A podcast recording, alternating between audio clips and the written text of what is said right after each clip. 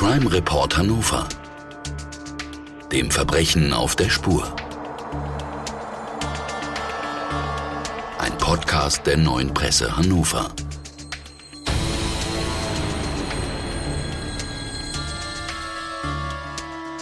Heute die Kofferbabys. Guten Tag und herzlich willkommen, liebe Zuhörerinnen und Zuhörer, zu einer neuen Folge von Crime Report Hannover, dem Verbrechen auf der Spur. Hier erzählen Journalistinnen und Journalisten der hannoverschen neuen Presse über Kriminalfälle, die sie begleitet haben, während der Ermittlungen, als Reporter oder Reporterin im Gerichtssaal und auch zum Teil darüber hinaus. Heute zu Gast ist Thomas Nagel. Thomas, du bist 56 Jahre alt, seit 1999 bei der neuen Presse im Ressort Kommunalpolitik und seit 2014 bist du Gerichtsreporter. Thomas, bevor wir zu unserem heutigen Fall kommen, was macht ein Gerichtsreporter? Hallo Ralf. Im Prinzip geht er in, zu den Prozessen und berichtet darüber. Das ist natürlich jetzt eine sehr einfache Umschreibung.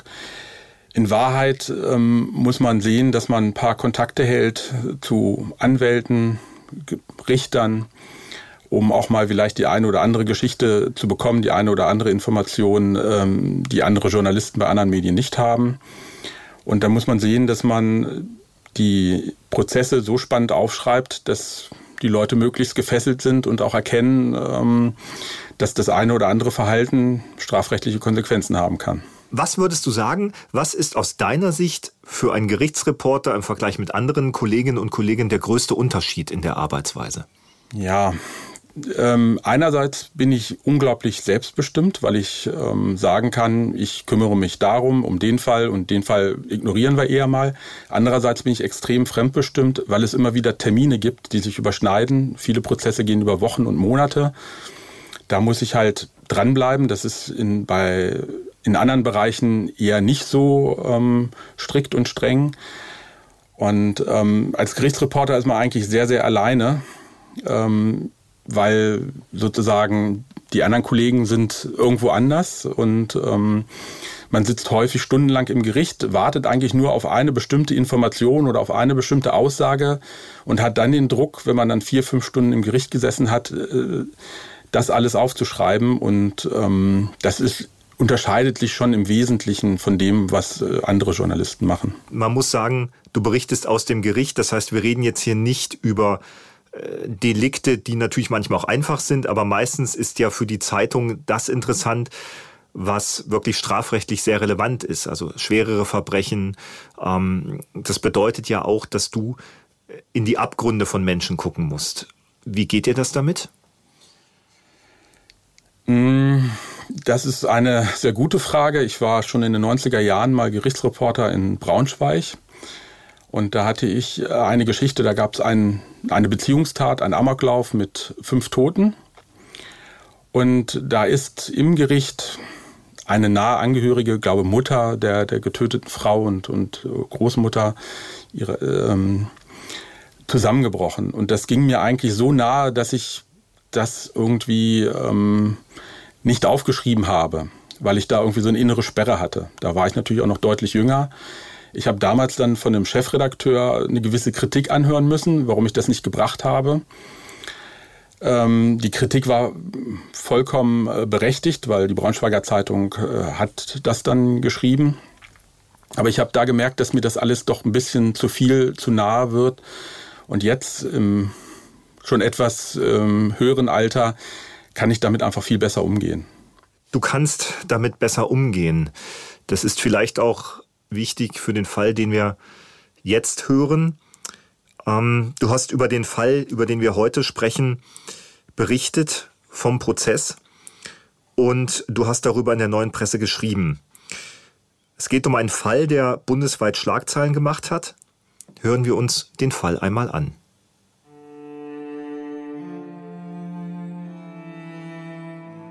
Der Fall der Kofferbabys. Der 29. September 2016 ist ein regnerischer, aber warmer Donnerstag. In der 70 Quadratmeter großen Dachgeschosswohnung in Hannover-Fahrenwald ist die Hitze der vergangenen Tage noch zu spüren. Als der 19-jährige Rico P. hier am späten Vormittag erwacht, ist er allein. Seine Freundin Laura S., mit der er seit einem Jahr eine Beziehung führt, ist bereits unterwegs. Die 22-Jährige macht eine Ausbildung zur Hotelfachfrau und arbeitet in einem Fünf-Sterne-Hotel in der Innenstadt. Eigentlich müsste es still sein in der Wohnung.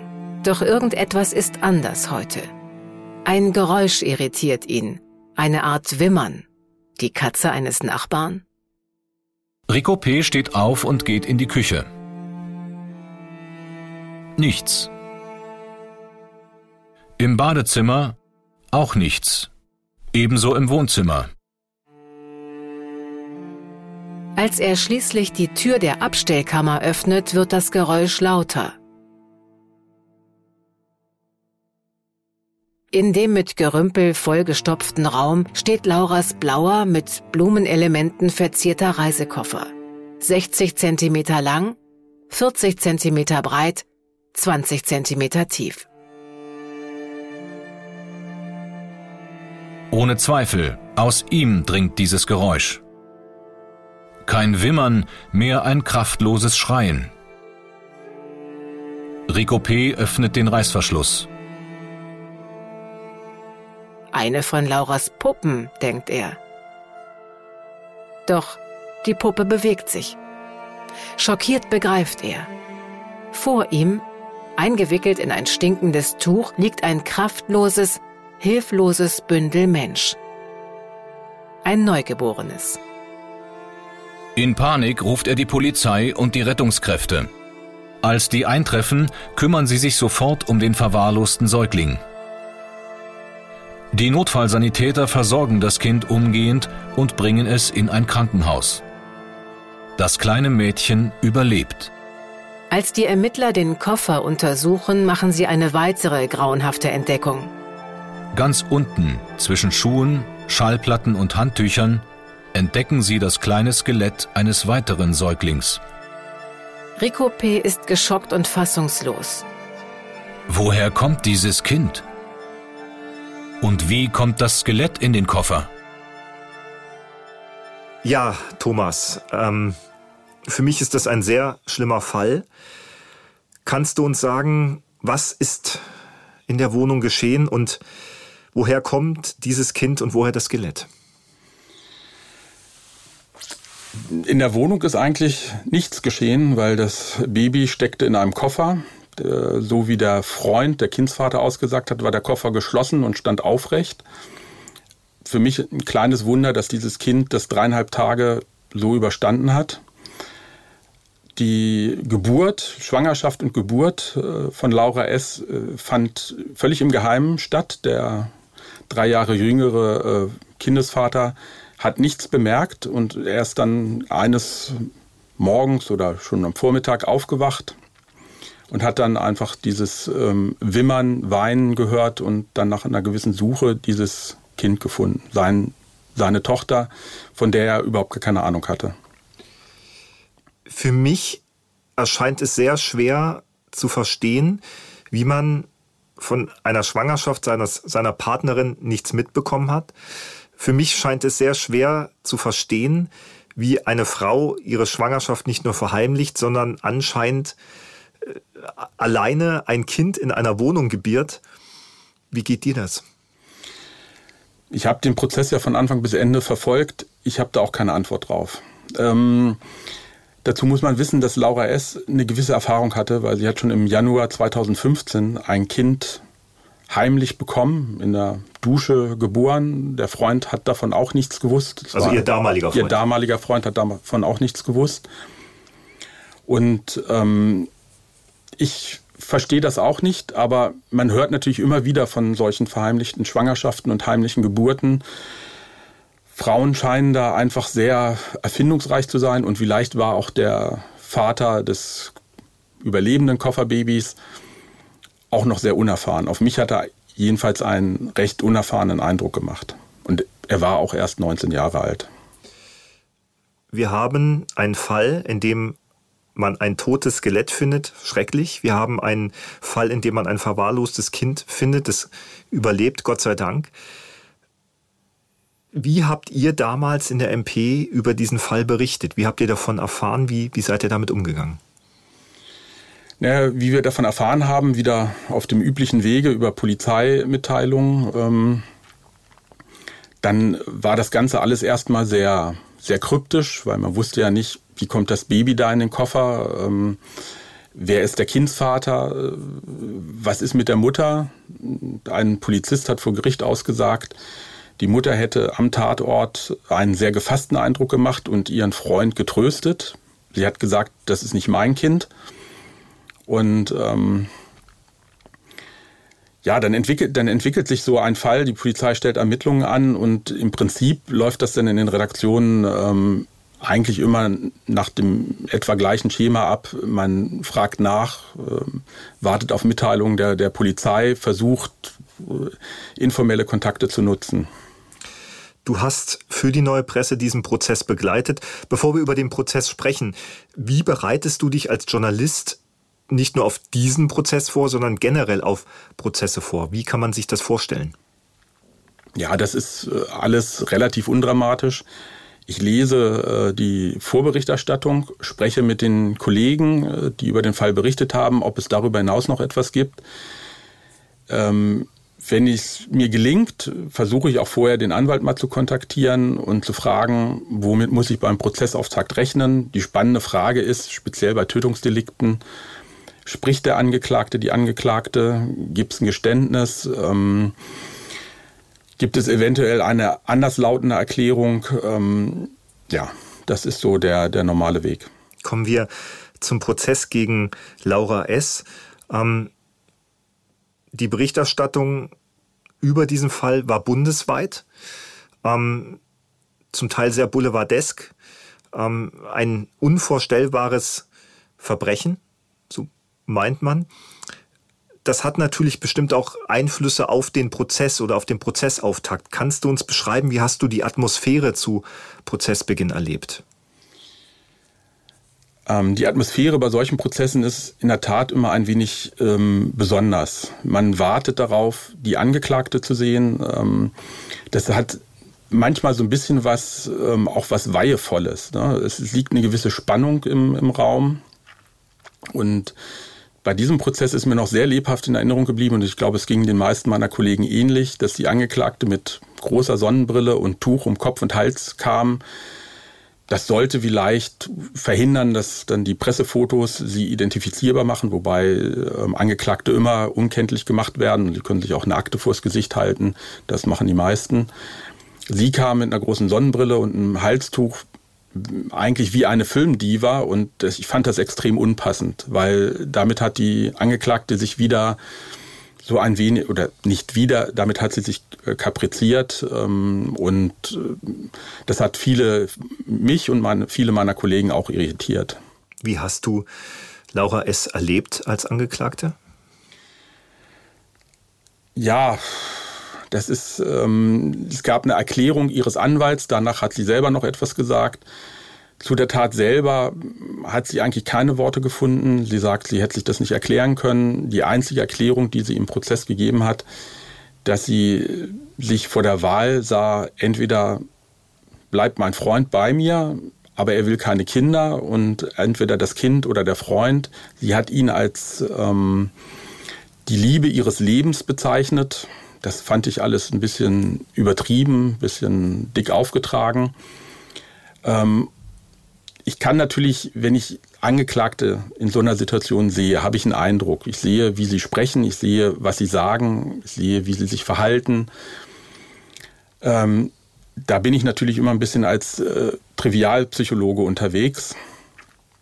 Auf mich hat sie eher einen kalten Eindruck gemacht, ohne dass ich jetzt sagen will, ähm, ob das richtig ist oder nicht. Das äh, ist nur meine langjährige Erfahrung. Und ich glaube, ich weiß da auch ein bisschen, wovon ich spreche. Es ist so, in dieser Art von Prozessen äh, kommen oftmals Gutachter zu Wort, die ähm, das Gericht dabei unterstützen, zu verstehen, was die Motivation für eine Tat ist. Das ist auch in diesem Fall so gewesen. Kannst du uns dazu etwas sagen, wie der Gutachter Laura S. eingeschätzt hat? Der, es gab zum einen einen psychiatrischen Sachverständigen, der hat bei Laura S. keinerlei Form von Persönlichkeitsstörung oder anderer seelischer Störung feststellen können. Insofern war sie unvermindert schuldfähig. Er hat gesagt, sie sei ein wenig konfliktscheu. Er hat, glaube ich, die Worte gebraucht, sie lässt es in Beziehungen nicht drauf ankommen. Ähm, und ähm, ansonsten hat er, hat er ein bisschen ihren Werdegang wiedergegeben. Der war aber, sagen wir mal, insofern unspektakulär, als sich da keine besonderen Brüche in der Biografie abgezeichnet hatten. Sie, wenn ich mich recht erinnere, war sie ein Scheidungskind, ähm, aber ansonsten gab es keinerlei Ansatzpunkt, um zu erklären, wieso sie zu dieser Tat, wieso sie diese Tat begangen hat. Hat sie sich darüber hinaus geäußert? Was hat sie vorgebracht? Ähm, ich kann einfach nicht nachvollziehen, wie, wie man ja nicht nur ein Kind gebären kann, sondern auch zwei und eigentlich in dem gleichen Muster verharrt ist, nochmal zu machen. Ähm,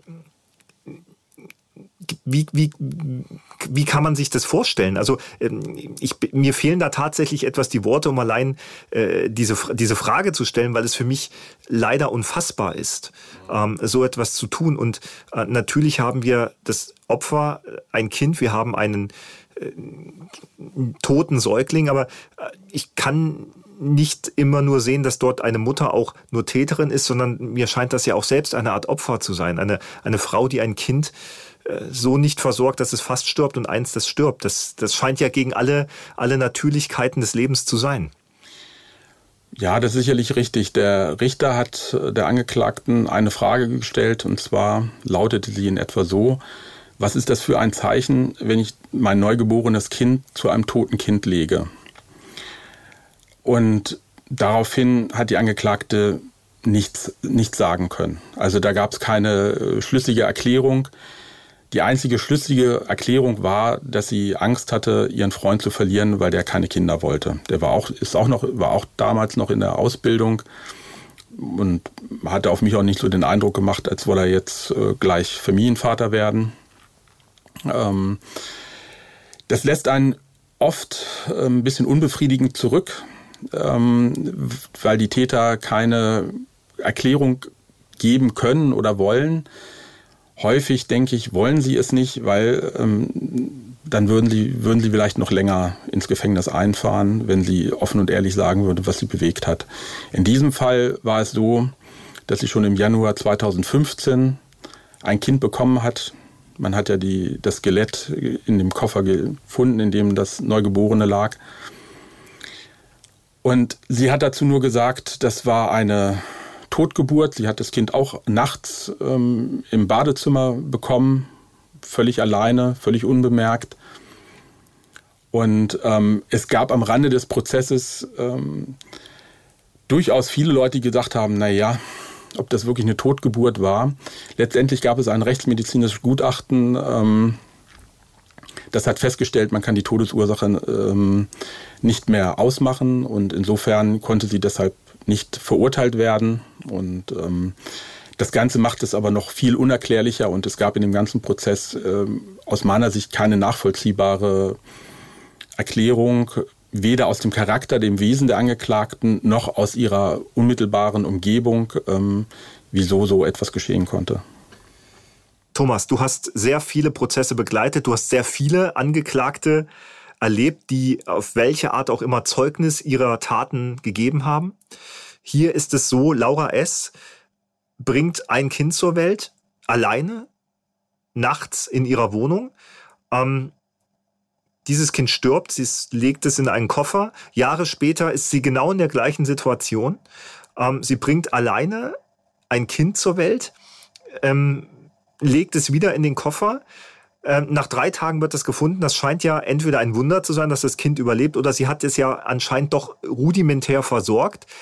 Was sagt das aus? Wieso äh, sucht man sich keine Hilfe? Hat sie das vielleicht sogar getan? Mir scheint diese Unentschlossenheit oder dieses Nicht-Reagieren in einer Art Hilflosigkeit zu sein, wo ich mich frage, wie kann man so einen Menschen überhaupt verurteilen? Da äh, ist dieser Mensch sich überhaupt seiner Schuld bewusst? Im Prozess kam heraus, dass sie sich ähm, über die Babyklappe hier in Hannover informiert hatte. Sie hatte sich wohl auch mit Abtreibung beschäftigt. Warum sie letztendlich diese Möglichkeiten nicht in Anspruch genommen hat, blieb, wie gesagt, ungeklärt. Der Psychiater hat ihr eine gewisse Konfliktunfähigkeit, Konfliktscheue ähm, attestiert, aber eigentlich alles im normalen Rahmen. Und ähm, insofern bleibt es wirklich ähm, das große Rätsel, wieso eine normale junge Frau ähm, A Schwangerschaften unbemerkt ähm, austrägt, unbemerkt Kinder kriegt, ähm, das erste Baby, Leichnam des Babys in einen Koffer tut, der dann jahrelang irgendwo rumsteht und das zweite, mit dem zweiten Baby genau dasselbe macht. Ähm, äh, aus der Persönlichkeit, dem Charakter der Angeklagten hat sich da keine schlüssige ähm, Erklärung ergeben im Prozess. Vor Gericht werden ja oft auch dann Beweisstücke präsentiert. Ähm, wie war das in diesem Fall? Der Koffer war Gegenstand im Prozess. Der stand auch eine ganze Zeit lang äh, hinter dem Richtertisch. Man konnte ihn sehen. Das war ein bunter, billiger Plastikkoffer, nicht besonders groß. Ähm, das war schon ein wenig äh, merkwürdig diesen Koffer zu sehen und zu wissen, äh, da lag das Skelett eines Babys drin und ein Neugeborenes, das ähm, mehr oder weniger unversorgt war. Ähm, und das war schon ein bisschen bizarr. Wie hat denn das Umfeld von Laura S. reagiert? Stellen wir uns vor, es gibt den Freund. Ähm, folgende Situation, ich äh, liege nachts im Bett, ich merke, meine Lebensgefährtin steht auf, geht in das Bad, kommt nach einer gewissen Zeit irgendwann wieder und später kriege ich mit, die hatte ein Kind zur Welt gebracht. Also ähm, das muss man doch mitkriegen. Also mir scheint es dort entweder eine große Naivität zu geben oder einen unbedingten Willen, Dinge nicht mitbekommen zu wollen. Ich, ich, ich kann mir nicht vorstellen, dass jemand ein Kind Ruhe in voller Ruhe zur Welt bringt und mein Partner ist vielleicht in der Wohnung oder in dem Haus, das so ein Kind äh, gibt ja auch ein Lebenszeichen vielleicht von sich. Wie haben sich die vielleicht Angehörige ähm, geäußert? Wie hat sich denn der Lebenspartner, der Freund geäußert? Das sind ja äh, wir reden hier nicht von Falschparken oder äh, äh ich habe mal jemanden äh, äh, in, unter Alkoholeinfluss vielleicht eine reingehauen, sondern äh, wir reden hier von, von, von, von Säuglingen, von Kindern. Also diese Unfassbarkeit dieser Tat in unserer Gesellschaft ist so groß für mich, dass ich mich frage, wie haben Angehörige, äh, Partner da eigentlich darauf reagiert? Der Freund und Kindsvater hat gesagt, er hat davon nichts gemerkt.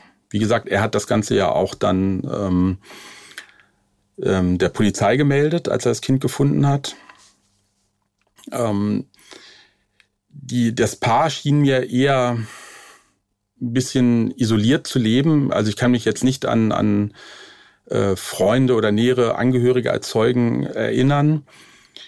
Tatsache ist, ähm, Laura S. hat auch während äh, der Schwangerschaft Partys gefeiert, gelegentlich wohl auch Cannabis geraucht. Man hat im, bei dem Neugeborenen auch Spuren von Cannabis gefunden. Und ähm, es sieht so aus, als hätte sie mit für sich selber diese Schwangerschaft komplett verdrängt, aus welchen Gründen auch immer, war aber gleichzeitig wohl eine perfekte Schauspielerin, um all das äh, zu überbrücken. Sicherlich gepaart mit einer gewissen Naivität des Freundes. Man muss aber auch sagen, dass dieser Freund ihr auch in der U-Haft immer noch Briefe geschrieben hat, auch während des Prozesses zu ihr gehalten hat. Also die Beziehung schien nicht zu Ende zu sein. Zwischen den beiden scheint es oder schien es wirklich so etwas wie Liebe gegeben zu haben, sofern man in so ganz jungen Jahren davon noch schon sprechen kann. Ne? Wie hat dieser Prozess sich entwickelt? Ähm, war das ein Prozess, der lange gedauert hat. Manchmal ne, dauert es ja sehr lange, bis Beweise erbracht werden, bis, bis, bis man zu einer Urteilsfindung kommt. Hier schien das ja sehr klar zu sein. Wie hast du das erlebt? Wie lange, wie lange hat das gedauert? Der Prozess hat aus meiner Sicht vier oder fünf Tage gedauert. Das ist relativ äh, kurz für so einen Vorwurf, versuchter Totschlag. Das lag aber auch daran, dass es von Anfang an eine geständige Einlassung ähm, der Angeklagten gab. Allerdings war ja auch kaum etwas anderes möglich, weil es war ja eindeutig nachgewiesen, dass das Kind von ihr war und dass sie diese Schwangerschaft und die Geburt verheimlicht hat und dass sie das Kind in den Koffer gestopft hatte. Hat sie Reue gezeigt vor Gericht, als sie auch vorgehalten wurde, was denn mit dem ersten Kind ähm, passiert ist? War da etwas zu erkennen, dass sie sagt, das tut mir leid? Ja, sie hat Reue gezeigt. Sie hat gelegentlich ähm, auch geweint. Inwieweit das ehrlich aus tiefstem Herzen kam, vermag ich nicht zu sagen. Wie gesagt, ihr Auftritt ähm, vor den Prozessen mit großer Sonnenbrille und Halstuch wirkten sehr befremdlich und wirkten auch auf mich nicht angemessen der Situation. Ähm, ich glaube, all das ist nur dadurch zu erklären, dass ihr eine gewisse eine Empathie fehlt und dass sie eigentlich auch nicht weiß, was es bedeutet, ein Kind zu gebären, beziehungsweise welche Verantwortung das mit sich bringt. Insofern ähm, ob da wirklich Reue vorgelegen hat, das ist natürlich eine moralische Bewertung, die ich eigentlich nicht vornehmen darf. Ich hatte nicht so den, den Eindruck, dass sie ähm, den Umfang ihrer Taten richtig ähm, eingeschätzt hat. Wie lautete denn das Urteil?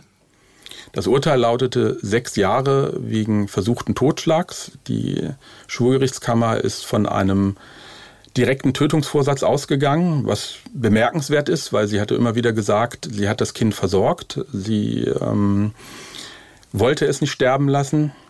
Das hat die Kammer nicht geglaubt.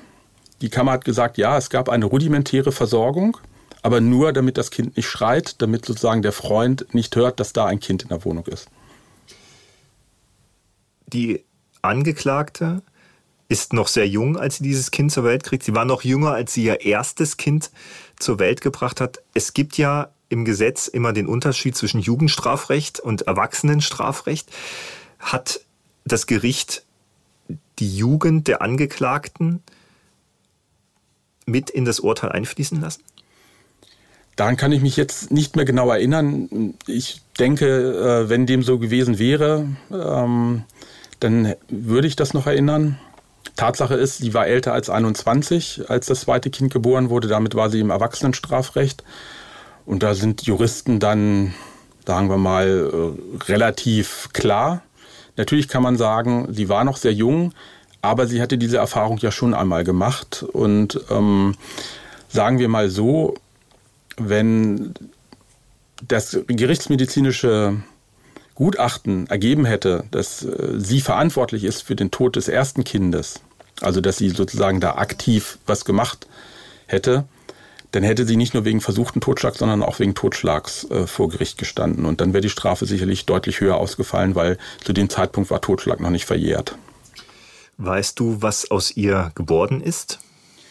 Das ist eine gute Frage. Ähm, meistens kriegt man das nicht mit. Ähm, sie wurde ja 2017 verurteilt zu sechs Jahren. Heute haben wir 2021.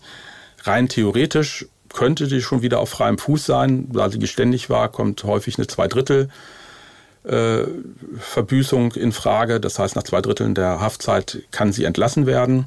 Ich weiß nicht, ob sie auf freiem Fuß ist. Ähm, man kriegt das dann aber auch in der Regel nicht mehr mit. Die wichtigste Frage für mich ist natürlich, wie geht es dem Kind? Wie geht es dem überlebenden Säugling? Weißt du etwas darüber? Das Kind ähm, spielte insofern überhaupt keine Rolle, weil man versucht hat, das Kind nach Möglichkeit vor der Öffentlichkeit zu schützen. Also ich kenne noch nicht mal den Vornamen des Kindes. Das Kind lebt bei einer Pflegefamilie, soll sich dort gut entwickeln und ähm, die Staatsanwältin hat in ihrem Plädoyer gesagt, ähm, das Kind hat, hatte mehrere Schutzengel.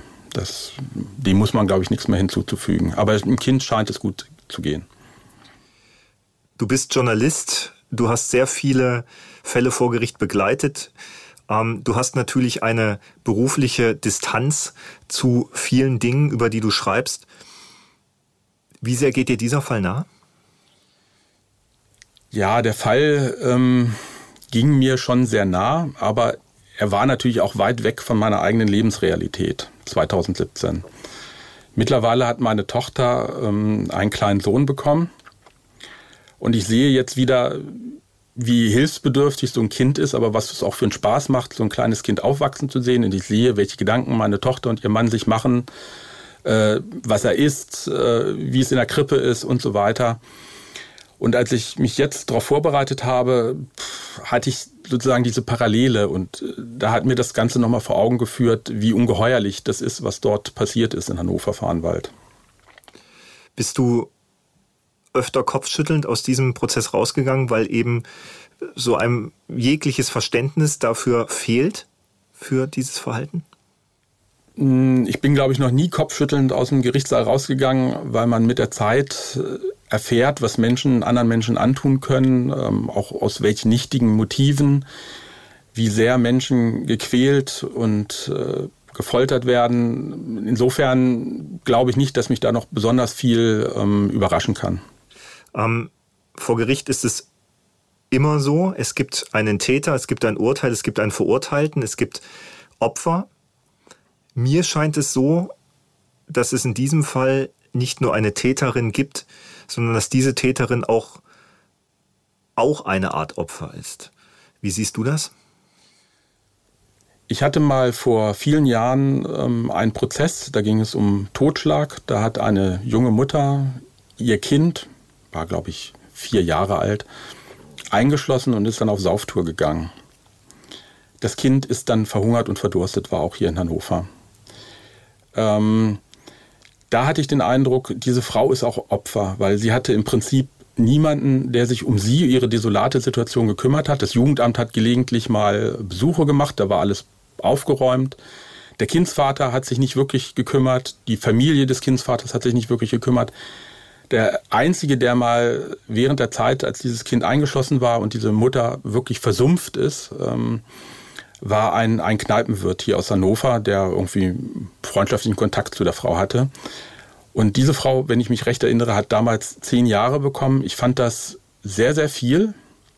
Sicherlich Totschlag, da kann man schon mal in dem Bereich landen. Aber die Frau war wirklich ein Opfer ein Opfer ihrer Alkoholsucht und dann eben von Familie und staatlichen Institutionen im Stich gelassen. Zumindest konnte man den Eindruck haben. Bei Laura S. hatte ich nicht so den Eindruck, dass sie ähm, eine so hilflose Person ist, dass man sagen kann, ja, da ist eine werdende Mutter irgendwie nicht richtig betreut worden oder sie hat Hilfsangebote aus Grund irgendeines Persönlichkeitsmangels, Störung, Charakterfehlers nicht in Anspruch nehmen können und das hätte man erkennen müssen. Ich hatte den Eindruck, äh, Laura S. Äh, ja, hat nicht richtig verhütet, dann wurde sie schwanger, das war ihr alles irgendwie unangenehm, sie hat es verheimlicht und ähm, das Ende der Geschichte kennen wir. Und insofern glaube ich nicht, dass sie unbedingt das klassische Opfer ist. Ähm, das scheint mir bei ihr nicht zuzutreffen. Ja, Thomas. Ähm, wenigstens hat dieser Fall dahingehend ein Happy End, dass man sagen kann, der kleine Säugling, das kleine Mädchen hat überlebt und lebt jetzt in einer Pflegefamilie, in der es sich hoffentlich gut entwickelt und dem es äh, dort hoffentlich sehr gut geht. Thomas, vielen Dank. Das war der Fall der Kofferbabys und das war es auch schon mit unserer aktuellen Folge.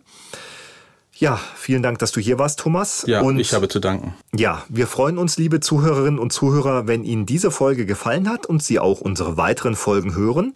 Sollten Sie Feedback haben, erreichen Sie uns über die Social-Media-Kanäle der Neuen Presse auf Facebook und Instagram, online unter www.neuepresse.de oder per Mail trugreim.neuepresse.de.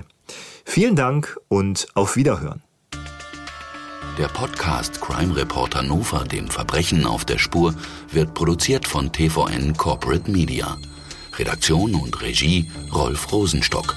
Aufnahme, Schnitt und Abmischung Alexander Kollmeier. Produktionsmanagement Sonja Rolli.